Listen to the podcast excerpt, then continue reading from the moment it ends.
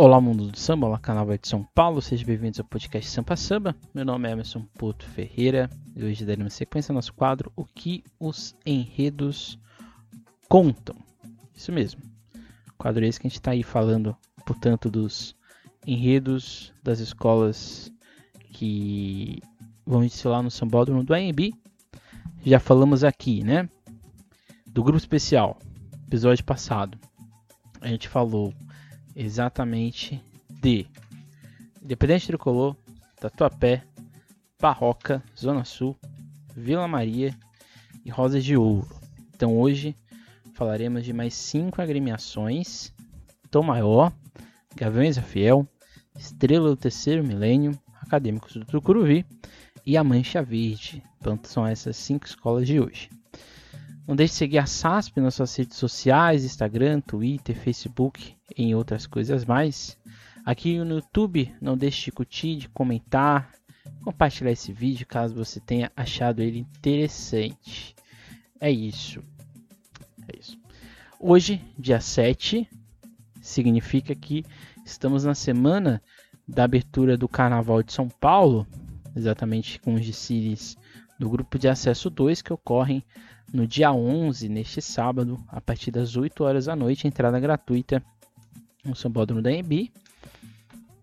É isso, então não precisa nem garantir ingresso, é só chegar lá, escolher o setor que você quiser ver e estar já apto a assistir os desfiles. Lembrando que nós temos também alguns ensaios técnicos que vão acontecer, que vão acontecer, que vão acontecer os últimos ensaios técnicos nesse dia 9, quinta-feira, né? Próxima quinta agora. Então a gente vai ter ensaio técnico da Barroca, do Império e da Gaviões para encerrar os ensaios técnicos. Já tem a alegoria lá no Sambódromo, na concentração. Então esse é o clima de carnaval que chegou de fato. Então faltam alguns dias para os desfiles do grupo de acesso. Mas sem enrolação, vamos, portanto, aos enredos das escolas do grupo especial. É, das cinco escolas que a gente vai falar aqui hoje, a primeira delas é a Tom Maior, com o enredo Culto às Mães Pretas Ancestrais. O carnavalesco desse desfile é o Flávio Campelo, mas a sinopse é feita, realizada pelo Judson Salles, lá da, da escola, né? O interessante desse enredo é que eu acho que a logo dele acho que ela é bem explicativa em muitos aspectos, né? Você tem ali uma mãe, uma mulher negra, né, segurando ali a, a barriga, né, tocando na barriga, que é exatamente um, o ponto que é o, o ápice do desfile, né, o ápice do enredo no caso, que é exatamente o matriarcado ou a ideia matrilinear como um aspecto, um eixo, é um eixo, né, de certa forma um fio, um eixo condutor ou um eixo transversal ao longo de todo o enredo da escola. De certa forma, quando você tem uma logo que já explica muito bem o enredo, você tem ali, de certa forma, o fio condutor muito bem é, colocado, mostra ou coloca que a proposta principal da Tom Maior é exatamente a emoção e a identificação imediata com esse tipo de enredo, né? Porque a ideia de, de matriarcado, né? Ou essa, ideia da mãe, é o enredo da Tom Maior, não mulher. Acho que isso é muito importante a gente deixar bem aqui é, pontuado, pelo menos é o meu entendimento. A ideia do enredo é falar de mães. A ideia é de gerar vida, de conselhos, também de punição, de controle, de apego, de emoção, de sentimento. Acho que essa é a ideia principal do, de todo o cerne do enredo da Tom Maior, o que é exatamente a, o outro ponto que eu acho que seria vamos assim, um subcondutor, que é a ideia de orgulho e empoderamento. Né? É o empoderamento dessa realidade, dessa condição, ao mesmo tempo de uma louvação de ancestralidade, que a escola vai puxar lá de Odu, Yami, Yami, Yami Odu, que seria uma das Yami Oxorongá, e a partir daí a escola vai fazer todo o desenvolvimento do seu desfile. Então acho que isso é um ponto interessante, né? Porque é um enredo que foge do convencional. É, já teve vários enredos sobre mulheres, né? Mulheres negras e assim por diante, seja em Rio e São Paulo. Recentemente teve é, em São Paulo um enredo semelhante sobre isso. Mas esse enredo ele é um pouco fora do convencional porque ele vai para uma parte do mundo desse mundo africano, que é exatamente a Nigéria, em especial seus rituais né, de louvação ao matriarcado. Um deles é o culto das Yami Oxorongá, que não, é, não faz parte do enredo, mas de certa forma está presente nele. E o culto Geledés, que é um culto considerado patrimônio material da humanidade pela Unesco, que fica na Nigéria, e acontece até hoje. Tem várias declinações dele, seja em Benin, seja até mesmo no Brasil.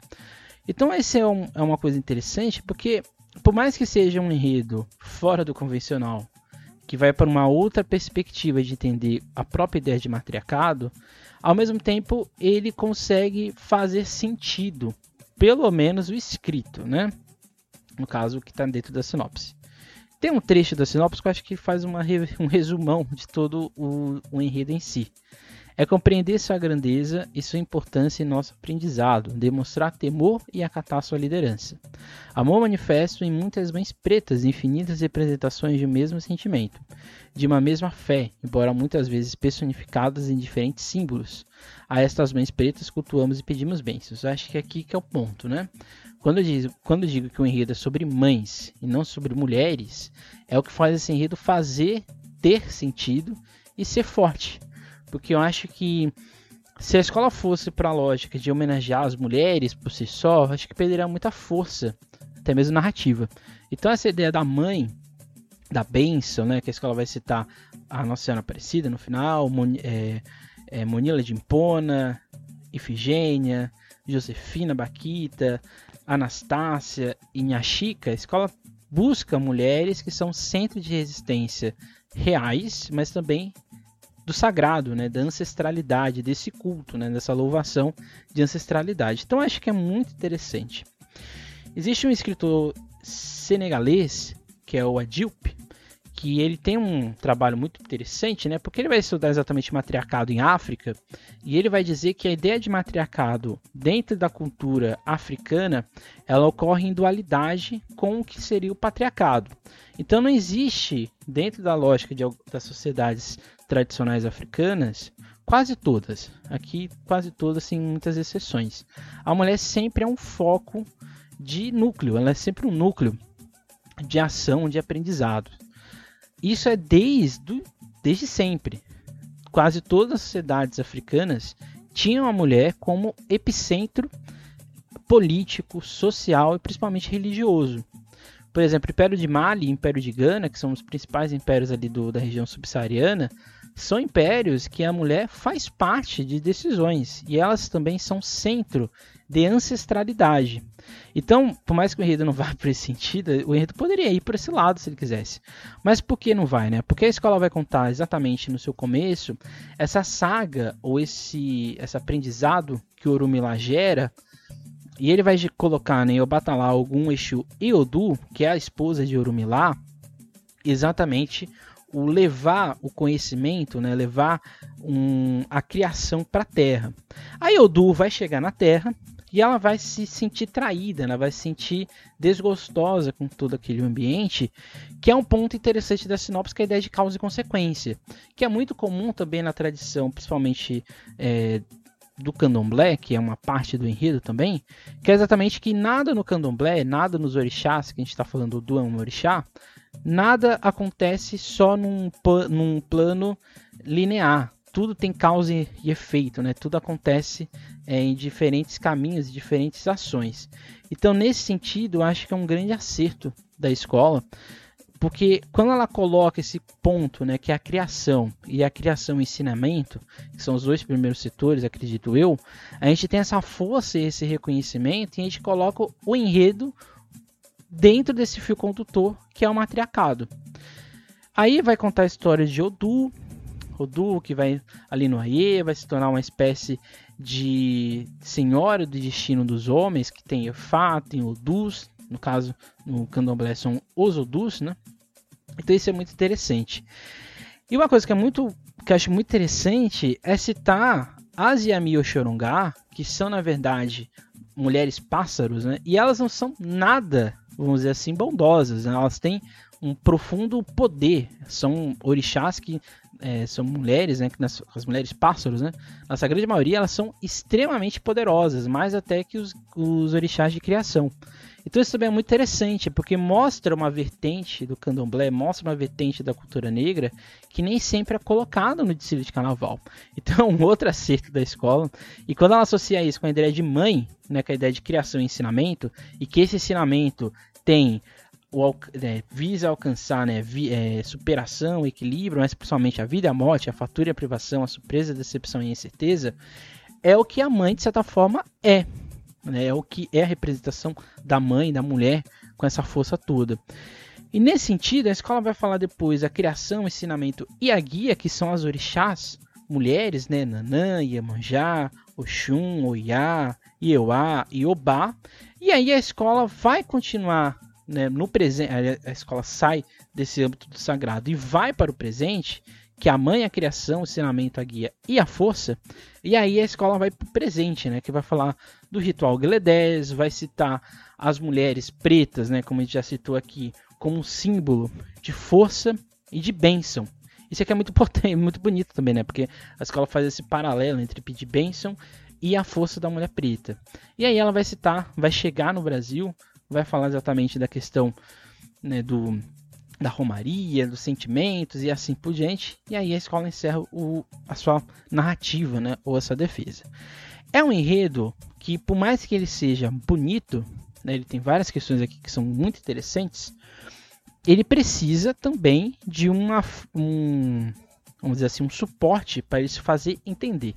E a Tom Maior é uma escola que é pioneira em São Paulo disso, né? Porque ano passado ela já explanou a sua sinopse, né, a sua ordem de Siri para o público a partir de um aplicativo.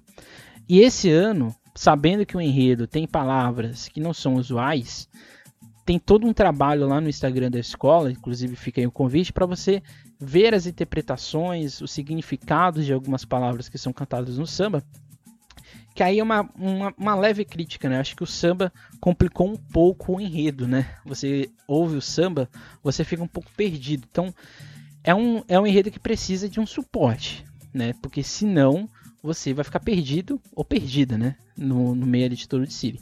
Mas que é um, um, enredo com grande potencial, sem dúvida, né? É um enredo, eu diria que é um enredo inédito, dessa forma. Não só inédito no sentido de falar de orixás que não são muito falados, ou de uma parte de África que também não é tão falada, mas também eu acho que ele é inédito no modo como ele é refrescante, né? A gente consegue ver que a escola tem um, um compromisso cultural, e acho que isso é muito importante, isso sempre tem que ser valorizado no meu ponto de vista, então fica aí o desejo de um bom desfile aí para a Tom Maior. Próxima escola que a gente vai falar aqui é a Gaviões da Fiel, escolares que eu tenho uma ligação acadêmica, eu diria, né? Eu pesquiso a Gaviões da Fiel no meu doutorado, e principalmente os enredos da Gaviões da Fiel, e eu fiquei bastante surpreso quando a, Gaviel, a Gaviões assumiu, é, anunciou o enredo, né? Em nome do Pai, dos Filhos e de todos os santos. Amém. Assinado pelo André Marins e o Júlio, Pol e o Júlio Poloni, né?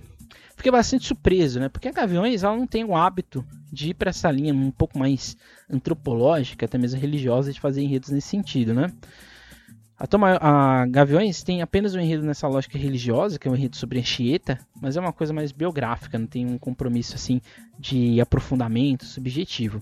Eu fiquei bastante surpreso, né? Quando eu fui, quando o enredo, o, o enredo foi quando apareceu, né? Quando eu li a logo pela primeira vez, né, você vê a logo, parece que é um desfile sobre o cristianismo, né, porque é fica mais evidenciado a lógica da cruz, né, e você tem de maneira bem apagada dos lados algumas alusões a outras religiões. E aqui já vai o meu ponto do enredo que eu acho que poderia ser melhor do que ele é, né. A gente já falou aqui em alguns episódios de como um samba explica melhor o enredo, né? Eu acho que no caso da Gaviões é esse, é esse exemplo. Acho que o, o samba que foi escolhido pela escola, ele consegue contar melhor o enredo que o próprio enredo. Isso é um problema? Não. A Rosa de Ouro teve esse mesmo problema esse ano, né? 22. O samba, de certa forma, explicava um pouco melhor o enredo do que a própria sinopse. E no dia do desfile aconteceu, né? Então acho que não é um grande problema. O que eu tenho como um ponto aqui é que eu acho que o enredo é um pouco inconsistente em algumas passagens, seja enquanto argumento, seja enquanto narrativa. Porque às vezes eu, eu, sinto falta de foco. E tem um ponto aqui que eu acho que fica também na minha cabeça, é que também eu fico me questionando, né? O que é intolerância dentro do enredo da Gaviões da? O que, que a escola quer que a gente saia, né, ali do Siri dela, sobre entender, sobre quanto reflexão de intolerância. Então, assim, acho que falta, de certa, forma, de certa forma foco para ele ser de fato, vamos assim, entendível. Né? Eu acho que falta inteligibilidade para ele se fazer acontecer. Então, nesse sentido, eu acho que essa lógica da intolerância, né, que fica às vezes sem sentido em muitos casos, eu vou ler aqui um, um trecho para a gente ver como as coisas assim fala de tudo ao mesmo tempo, né? A graça que é de graça cobre todos os filhos meus, filhos de toda descendência, egípcios e hebreus. O mar vermelho se abre para testemunhar uma nova era, os templários abaixam suas almas, não é santa se for guerra. Jesuíta respeita os donos dessa terra, xiitas e sunitas inauguram uma nova primavera é tanta coisa que está sendo falada aqui que você fica perguntando o que, que é que a gente tem que entender nessa parte. E a extensão é tão grande nesse sentido que também gera um outro problema que é como visualmente isso aqui se apresenta. Como visualmente uma lógica de intolerância se coloca. Porque o começo, eu acho muito interessante o começo, essa lógica desse Deus que está conversando conosco e ele está trazendo uma revoada, né, para vamos dizer assim, para nos abrir os olhos sobre a ideia de intolerância. E acho isso muito interessante. Acho também interessante a ideia do rosto negro de Jesus, abandone preconceito que macula sua cruz, é no amor de mãe que minha essência se traduz. Eu acho isso muito interessante. Mas o que falta exatamente é foco, porque quando você faz isso aqui é, é um conselho que eu dou até mesmo para as pessoas que estão aí no mundo acadêmico, estão escrevendo algo. Quando você vai abrindo o seu escopo de análise para grandes narrativas, ou seja, falar de muita coisa, de muita coisa esmiuçada, você perde foco, você perde a possibilidade das coisas irem para um caminho direcionado. Então acho que isso que me incomoda um pouco na parte escrita do enredo. Porque quando eu ouço samba, eu entendo o que a escola quer falar. Aí lá, aí lá eu consigo entender é, o proposto existente. Uma coisa que também me incomoda um pouco é que parece que o enredo fica muito mais focado no monoteísmo e coloca as outras religiões, principalmente a religião de matriz africana, apenas como intolerante ou apenas com uma ideia de intolerância. E eu acho que isso poderia ser diferente. Acho que a escola poderia, por exemplo, falar sobre religião, a ideia de religião no Brasil e no final falar de tolerância. Faria muito mais sentido do meu ponto de vista. Eu acho que ficaria mais potente, inclusive. Porque quando você traz a lógica de religião no Brasil e você termina ele falando sobre intolerância religiosa, eu acho que faz mais sentido do que você querer enxergar intolerância religiosa ao longo de todo o percurso histórico. Porque aí você não consegue falar nem de um nem de outro. Isso significa que o enredo é ruim? Não, porque é um enredo que tem potencial. Ele tem potencial de catarse, ele tem potencial de fácil identificação com o público, ele tem potencial de emocionar, principalmente por causa do samba. Nessas partes, por exemplo, sou mais um fiel abençoado, alvinegro, meu manto sagrado, em nome do Pai eu canto, a meu coração corintiano. É uma catarse, porque o samba associa, né, aproxima a ideia de mistura religiosa com a própria lógica de corintianismo, que não está na sinopse, então não sei se o Dicílio vai ter isso, né? Mas eu acho que nesse sentido, a única coisa que me incomoda é exatamente essa, esse questionamento, né? O que é a ideia de intolerância religiosa dentro do enredo como um todo? Isso quer dizer que o enredo vai ser um desastre? Não sei. Acho que tudo pode acontecer, mas é um, é um enredo que está ali no, na transição entre ser muito seguro e também ser muito perigoso, né? Eu acho que nesse sentido é uma coisa que pode acontecer. Mas é inegável que a Gaviões tem um belo enredo e um belo potencial de fazer um City que pode mexer com a ideia de emoção, que eu acho que é um dos objetivos da lógica do enredo, né? Porque quando você escolhe religião, você aproxima isso com a escola, acho que a lógica é trazer emoção, né? uma catarse, ir pro emotivo para gerar um bom resultado. Então fica aí a expectativa. Né? Então a gente já falou de todas as escolas agora do primeiro dia, então agora a gente vai para o segundo dia. Quem estreia é estreante né? do, grupo de, do grupo especial. que é a estrela do terceiro milênio, escola que vai vir com enredo Me dê essa tristeza que eu transforma em alegria, um tributo à arte de fazer rir. Este enredo, infelizmente, não tem sinopse, então a gente vai se basear basicamente no que o samba diz e de certa forma na, nas fantasias que a escola divulgou, né? Então acho que esse é o ponto. A ideia do enredo acho bem interessante, né? Porque quando a escola vai para essa ideia de falar de riso ou de quem provoca o riso, que é o foco aqui em si, a escola vai para uma parte de segurança para o enredo e de certa forma também gera uma fácil uma fácil identificação com quem está assistindo, seja na televisão, seja ali no seu bódromo. Nesse sentido, eu acho que a escola sobre ler ou entender onde ela está agora. Ela está no grupo especial. Não é conceito que vence no grupo especial. O que vence o grupo especial são enredos objetivos, enredos que na sua grande maioria não fazem grandes narrativas, grandes histórias, e que são enredos que têm como principal objetivo gerar visual. Isso quer dizer que todo enredo é quadrado? Não, mas às vezes ele é. No caso aqui da Estrela do Terceiro Milênio, ele não é nem quadrado e ele também não é nada ousado. Eu acho que a escola soube, é, soube ler de forma perfeita onde ela está. Ela abre um dia de Cile, ela abre o sábado, um sábado que vem antes da sexta, que já vem sete escolas, e ela abre para mais seis. Então, ou seja, eu acho que a Estrela do Milênio acerta num enredo simples, em que gera visual, gera fácil identificação, e o componente de Sila, vamos dizer assim, sem aquela pressão, sem aquela ideia de conceito que o enredo tem. Então acho que é um grande acerto da escola, de certa forma, nesse sentido. O que mostra também como a agremiação está extremamente interessada em não só estrear, mas estrear bem. Isso quer dizer que a Estrela Terceiro Milênio vai ser campeã do carnaval? Não sei. Mas a escola sabe onde ela está, ela sabe ler o ambiente e ela sabe ler o que o seu componente tem de potencial. Porque quando a escola vai para um enredo leve, e isso gera, por exemplo, narrativa leve, fantasias leves, fácil identificação, isso faz com que o componente fique mais, vamos dizer assim, despreocupado com outras questões, com outros objetivos existentes. Então, nesse sentido, eu acho que é interessante.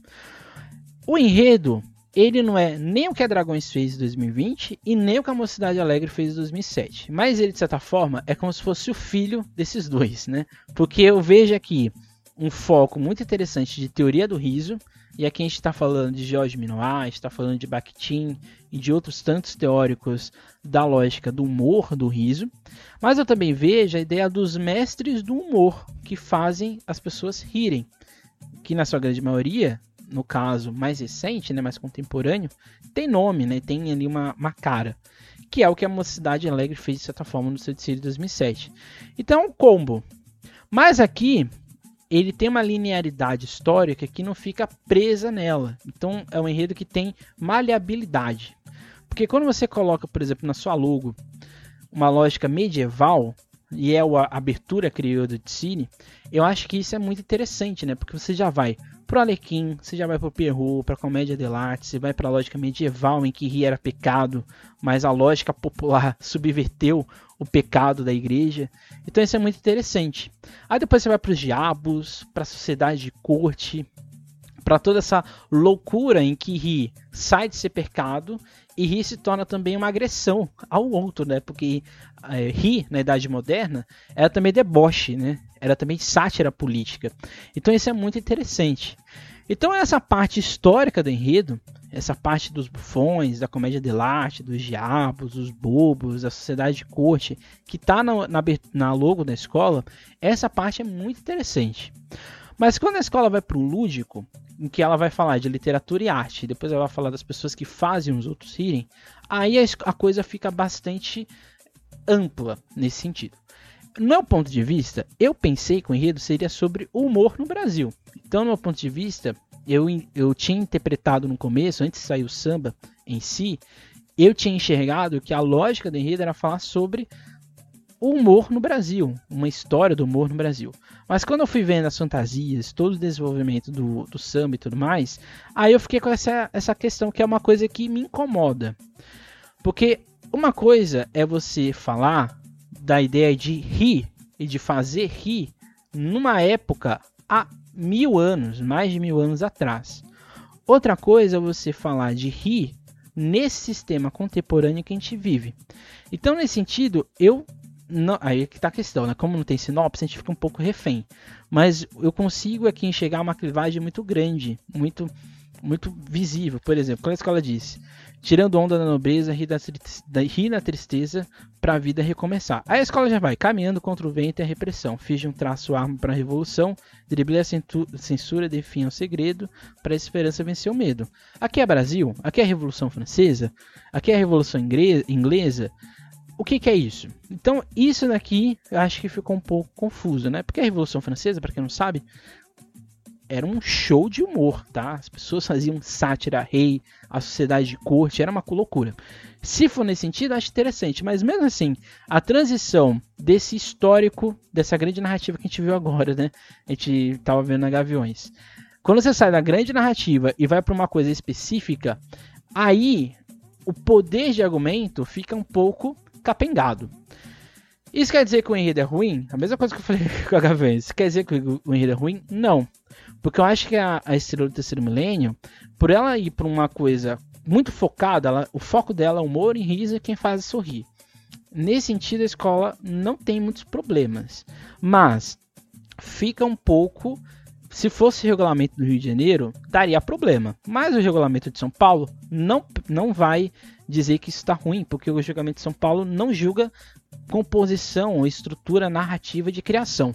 Se isso fosse julgado em São Paulo, o enredo teria problemas. Mas isso não é julgado, então tá ok.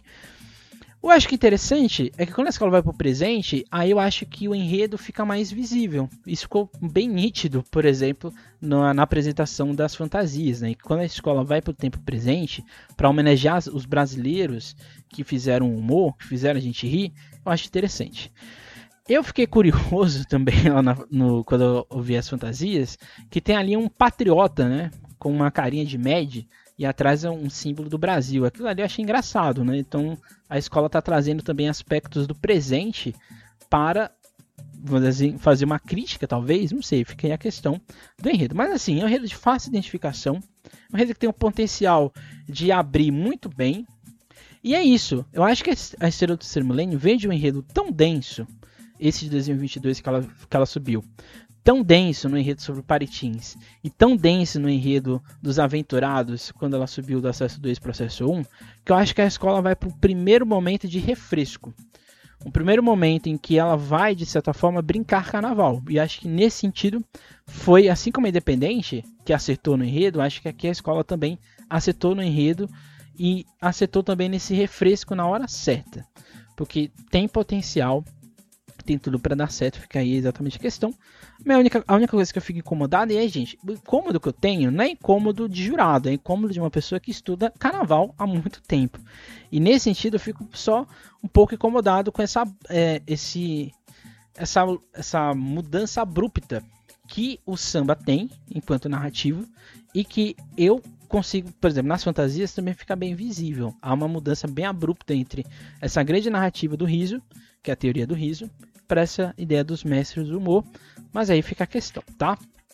Próxima escola agora é Acadêmicos do Tucuruvi, que vem com enredo em homenagem a Bezerra da Silva, no enredo. Da Silva Bezerra, a voz do povo. Interessante, já logo no título, que é uma citação, vamos dizer assim, é, se fosse na BNT, é uma citação científica, né? Da Silva Bezerra, né? Como se fosse uma, uma voz de referência. A voz do povo como se fosse o título, né? E eu acho que aqui já tem um acerto no enredo da Tucuruvi, que, no meu ponto de vista, é o enredo mais bem escrito das 14 do especial. É um enredo também que tem mais sentido, ele faz sentido em tudo que ele tem aqui. E assim como a Colorado do Brás, que a gente viu lá no acesso 1, aqui eu vejo a mesma coisa. O samba está totalmente compatível com a sinopse e está totalmente compatível com a proposta da escola. Porque quando a gente olha logo, A gente tem essas espadas de São Jorge, a gente tem uma bola de futebol, a gente tem a voz, a cara do Bezerra atrás desse campo, como se ele fosse parte da favela. Eu acho que isso é um acerto, né? Porque a escola diz e coloca bem claro que é não é a história de Bezerra da Silva em si que ela vai falar. Ela vai falar da voz que Bezerra da Silva fez ser exaltada, né? Foi a voz que Bezerra da Silva deu, que é a voz do pobre. E nesse sentido, eu acho que a, a sinopse, de certa forma, ela enxerga o país, ela enxerga a participação de Bezerra da Silva como uma figura essencialmente importante para entender a crônica dessa lógica do ser pobre. Porque a gente está falando de uma época, década de 60, 70, 80, em que a gente está vivendo uma ditadura militar. E você ter um homem negro que foi extremamente estigmatizado pela sociedade e que ele vai ser, ele vai se tornar famoso exatamente por cantar composições dessas pessoas que nunca teriam condições de serem cantores, nunca teriam condições de investir na carreira musical. Isso é de uma coisa tão, tão mágica, tão bela, de certa forma, dentro da nossa lógica de sociedade, que faz esse enredo fazer, ter sentido, né? Muita gente pode estranhar, né? Por que Bezerra da Silva nunca foi enredo de escola de samba, por exemplo, no Rio de Janeiro, né? Ele é pernambucano, mas passou boa parte da vida dele no Rio de Janeiro. Porque o Bezerra da Silva, ele não gostava de carnaval de escola de samba, né? Ele não gostava de, desse carnaval de avenida. Ele não gostava de carnaval. Ele era uma, ele era uma figura bastante reservada. Então, nesse sentido, é por isso que talvez ele nunca tenha sido enredo, né? Mas a Tucuruvi subverteu tudo, né? Porque acho que o ponto principal desse enredo seria o que seria um, talvez o fio condutor ou o protagonismo objetivo desse enredo é falar do povo pobre trabalhador. E nesse sentido, eu acho que também é um grande acerto. Porque a escola poderia falar da vida do Bezerra da Silva, né? Poderia falar só das canções de Bezerra da Silva, mas ela escolheu o caminho mais difícil, que é falar de Bezerra da Silva e, das, e de como ele enxergou esse, essa população. Como, ela, como ele deu poder, protagonismo para este núcleo de sociedade que nunca é visto, né? que nunca é respeitado. Ou como ele mesmo diz, né? o favelado ele não tem direito de resposta, ele só tem direito de ouvir.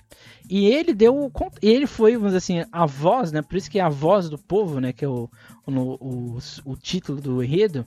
E isso que é um grande acerto. E acho que isso é, é de um lirismo tão bonito e eu acho que isso tem tanta qualidade, tanta competência, tem estrutura, tem consistência. E nesse sentido, a Tokuruvi faz uma coisa que ela tem feito nos últimos anos desde quando ela caiu, que ela se preocupa muito mais em gerar um enredo consistente e depois gerar um visual do que necessariamente pensar no enredo que dê visual. O visual aqui para Tokuruvi, no meu ponto de vista, ele é um ponto dentro da lógica do enredo. E isso é muito valoroso, né? Nem à toa que o Tokrovi quase ganhou esse ano, inclusive. O, o, a sinopse em si, assim como o samba, como tudo que a Tokrovi tem apresentado, eu enxergo três pontos que são muito importantes. A ideia de desigualdade, que é bem pontuada ao longo de todo o enredo. A lógica de essa, que essa desigualdade ela é proposital, ela tem um objetivo, que é a exclusão. Nesse sentido, a gente vai para a lógica de favelização, que é muito pontuada ao longo de toda a sinopse, ou seja, existe um lugar, existe um espaço geográfico onde a ação da Tucuruvi está acontecendo. Ela está falando desse pobre, favelado, trabalhador, suburbano também, que está sendo narrado pelo Bezerra da Silva, ou seja, está tá sendo intérprete das composições, né? E outro ponto, esse terceiro tópico, eu acho que é a ideia de trabalho. Eu acho que o trabalho, dentro da lógica do Bezerra da Silva, é como se fosse um, uma, uma mola propulsora, vamos dizer assim, dessa classe enquanto direito. Por quê? Se a gente está numa condição em que você não consegue investir na sua carreira musical, você não tem direito de lazer. Então é como se o trabalho fosse apenas o quê? Subsistência, como se fosse existência. Você trabalha para existir, para sobreviver. Isso é muito comum dentro das sociedades, né? O Lúcio Kovarik diz isso, a Ana Fani também diz isso. Quem mais diz isso? Carlos Sclia diz isso. Todos os pensadores que pensam desse sentido, né? Que a sociedade, dentro dessa lógica de luta de classes, que está dentro do enredo, né? Karl Marx ficaria bem orgulhoso desse enredo, inclusive. Por que a gente está falando aqui de luta de classe? Isso está posto ao longo de toda a sinopse, isso está posto na própria ideia musical do Bezerra da Silva. Porque ele reconhece, ele, não, talvez não soubesse, nunca soube que era uma luta de classe, uma teoria, mas que ele sabia que existia, isso ele sabia. E acho que a sinopse faz isso muito bem, deixa tudo muito bem posto. Porque é um enredo crítico. E é aqui um outro acerto, né? É um crítico que não é clichê, é um crítico que não é maçante, é um crítico bem feito e que, novamente, né, reconhece esse problema social do Brasil, mas pega o Bezerra da Silva para ser exatamente quem? O narrador dessa luta, né, dessa busca por direitos sociais. Então é como se fosse um cronista. É como se a escola colocasse o Bezerra como um cronista dessa lógica de favelização, dessa lógica de cronista do povo pobre trabalhador que é, vamos dizer assim, quem faz as composições de Bezerra da Silva e quem, é, e quem está, de certa forma, nas músicas que ele canta. Tem um trecho aqui da sinopse que eu acho que ele resume todo o enredo. Me tornei o porta-voz do povo trabalhador e pobre que só teve aberta a porta de serviço ou da lotação que estava sempre cheia, mas que mesmo assim é esperto e tira onda. A verdadeira melandragem de viver. Sou malandro, sou sambista do morro, sou partideiro alto. Cantei a realidade de um povo faminto e marginalizado que para sobreviver tem que ter fé. Senti na pele o desespero de não ter saída. Tive a rua, o céu como barraco. Mas quem nos protege não dorme. Tive meus protetores e eles garantiram minha paz. E aqui o enredo vai se articulando, né? O que eu espero, né? Esse para mim é o melhor enredo. Disparado. Dos 14 do grupo especial, esse é o melhor enredo. Ele tem narrativa, ele tem proposta, ele tem posicionamento, ele coloca o homenageado numa posição que eu acho que ele gostaria de estar, que acho que o Bezerra da Silva não gostaria de ser um enredo, vamos assim, contar a história de Bezerra da Silva. Mas acho que o Bezerra da Silva ficaria orgulhoso de ele ser uma, um, o que ele sempre foi na vida dele. Isso é muito difícil. É muito difícil um enredo. É, e aqui é uma parabéns, tem que parabenizar o Johnny Leite e o Iago Duarte, que são os carnavalescos, porque eles conseguem enxergar, é, absorver a obra do Bezerra da Silva para ser parte do enredo. Isso é muito difícil.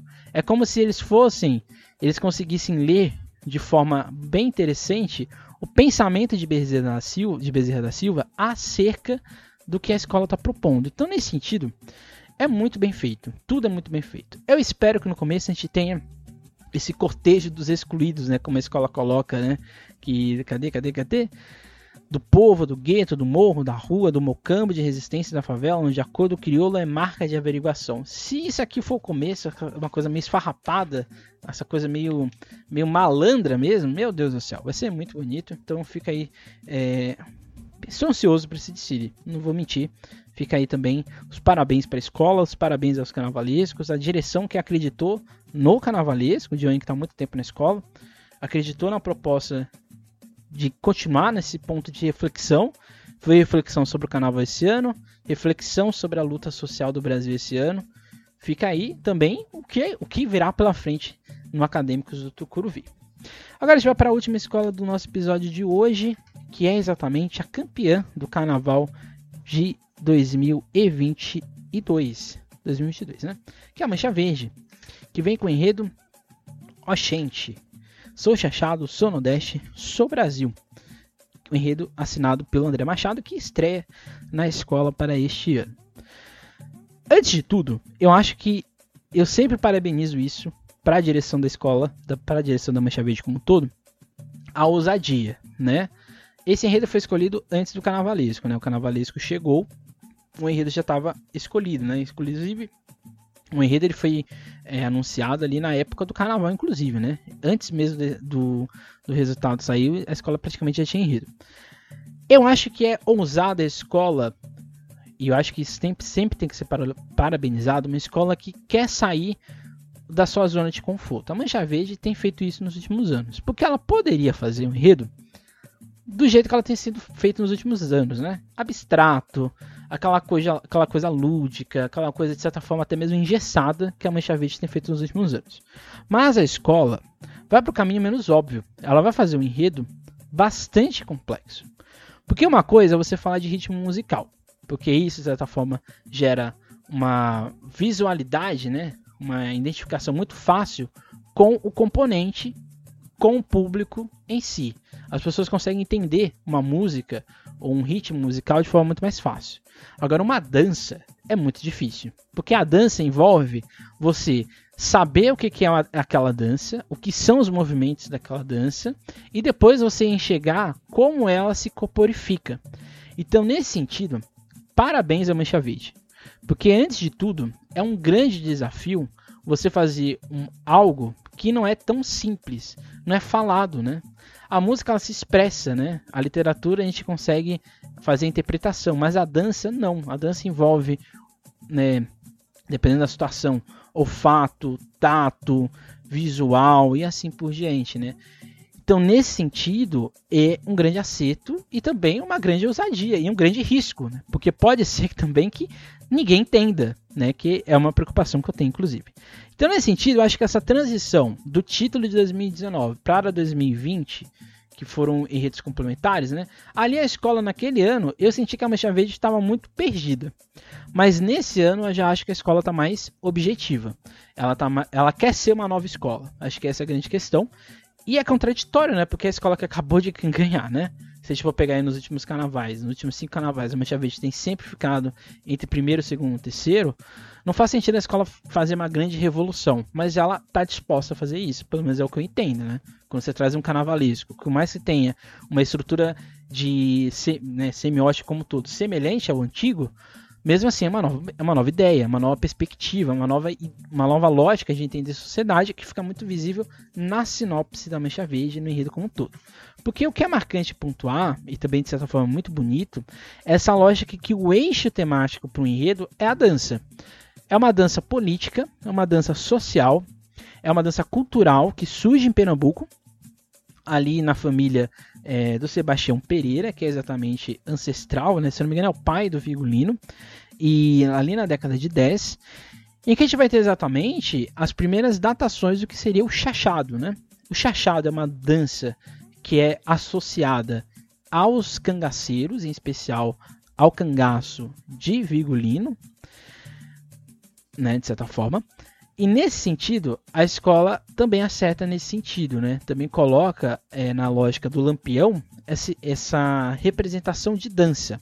Uma dança de guerra, uma dança que não tem necessariamente um ritmo musical, porque o chachado original ele era basicamente a percussão, vamos dizer assim, do pé e da, do rifle, né, da espingarda.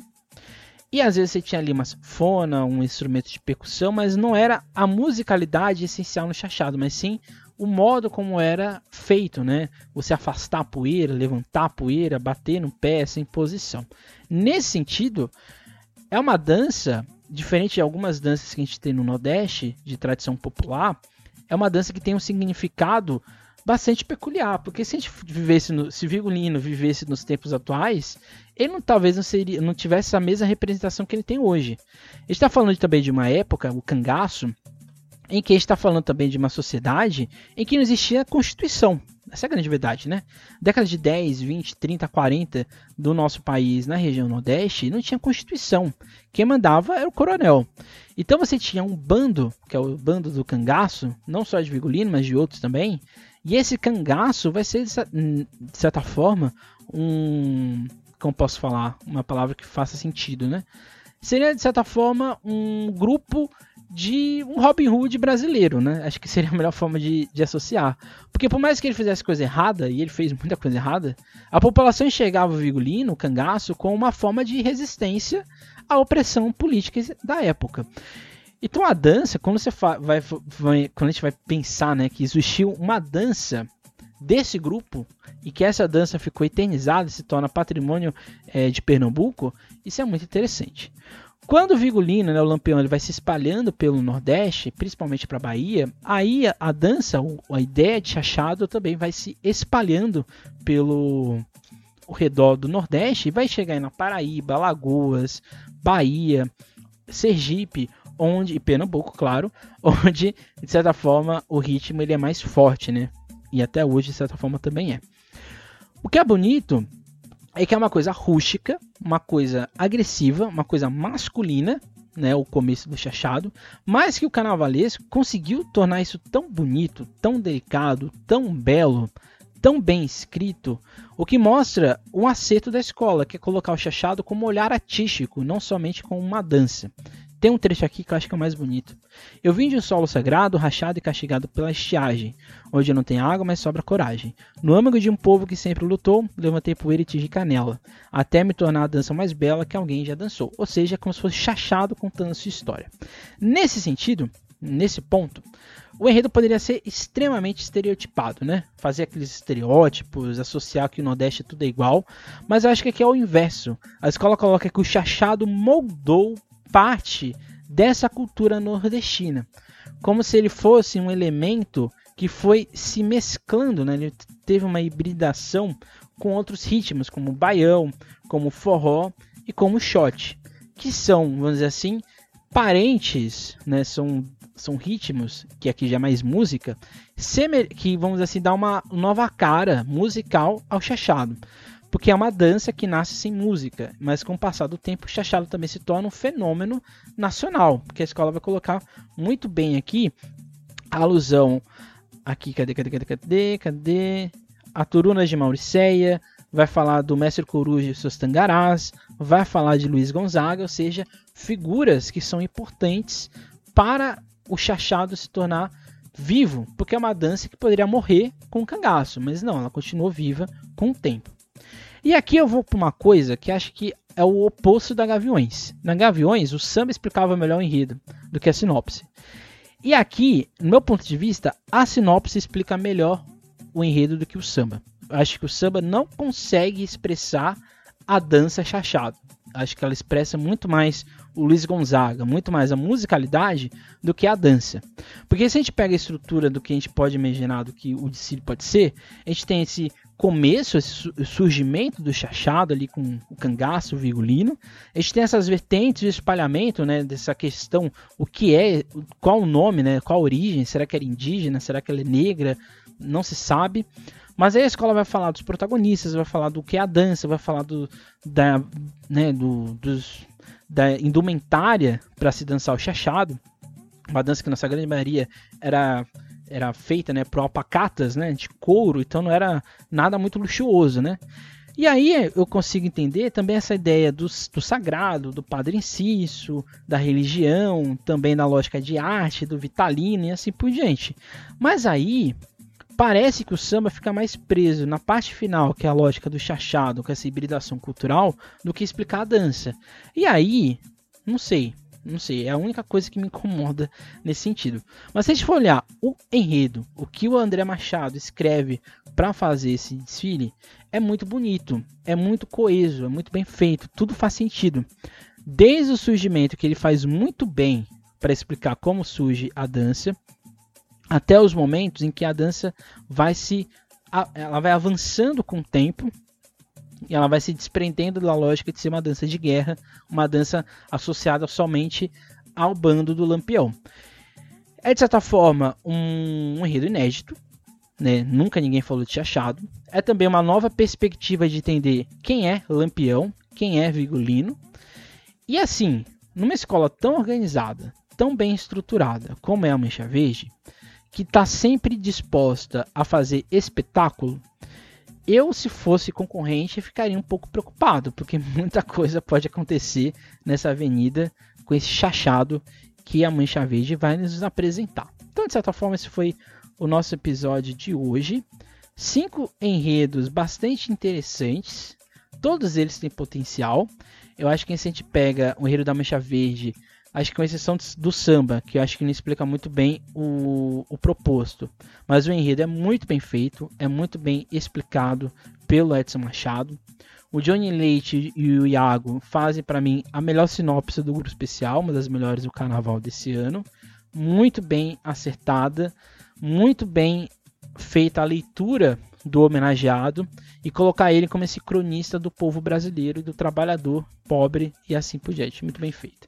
Estrela do Terceiro Milênio vai para segurança, meu ponto de vista. Não tem sinopse, então dá para ter muito um entendimento mais aprofundado. Também não tem vídeo explicando o enredo, mas assim, é um enredo bastante simples, bastante, vamos assim, certinho para aquilo que tem que ser feito. Me incomoda essa transição do, da grande teoria do humor, do riso, dessa lógica mais global, e quando vai para específico, aí eu fico um pouco é, receoso de como vai ser, mas tirando isso é um enredo ok. A Gaviões, para mim tem esse problema que eu, a escola, meu ponto de vista, dentro da sinopse, não consegue explicar o que é intolerância. Acho que faltou isso um pouco.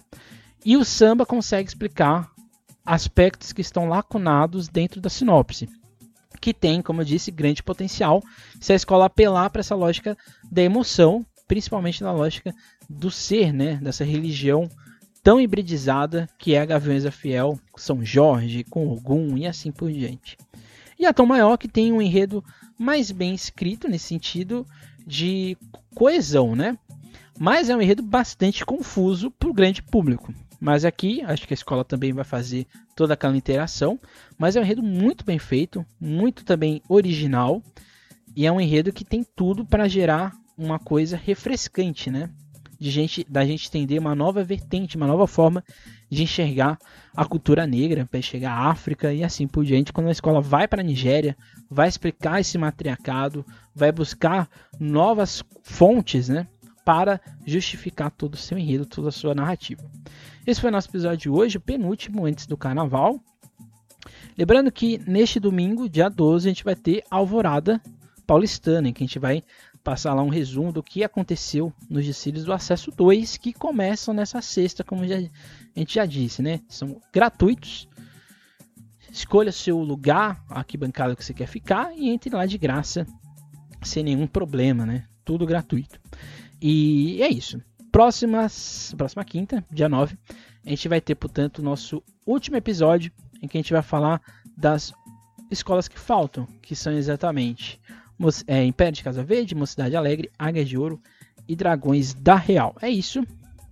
Não deixe de seguir a SASP, não deixe de curtir, comentar esse vídeo, compartilhar, deixar aqui suas, sua crítica, sua sugestão. Se você acha que não, o que eu falei aqui não faz muito sentido, você tem uma outra interpretação, deixa aqui, com, aqui nos comentários que a gente também vai dialogando. Até a próxima. Nunca esqueça, nunca deixe de sambar.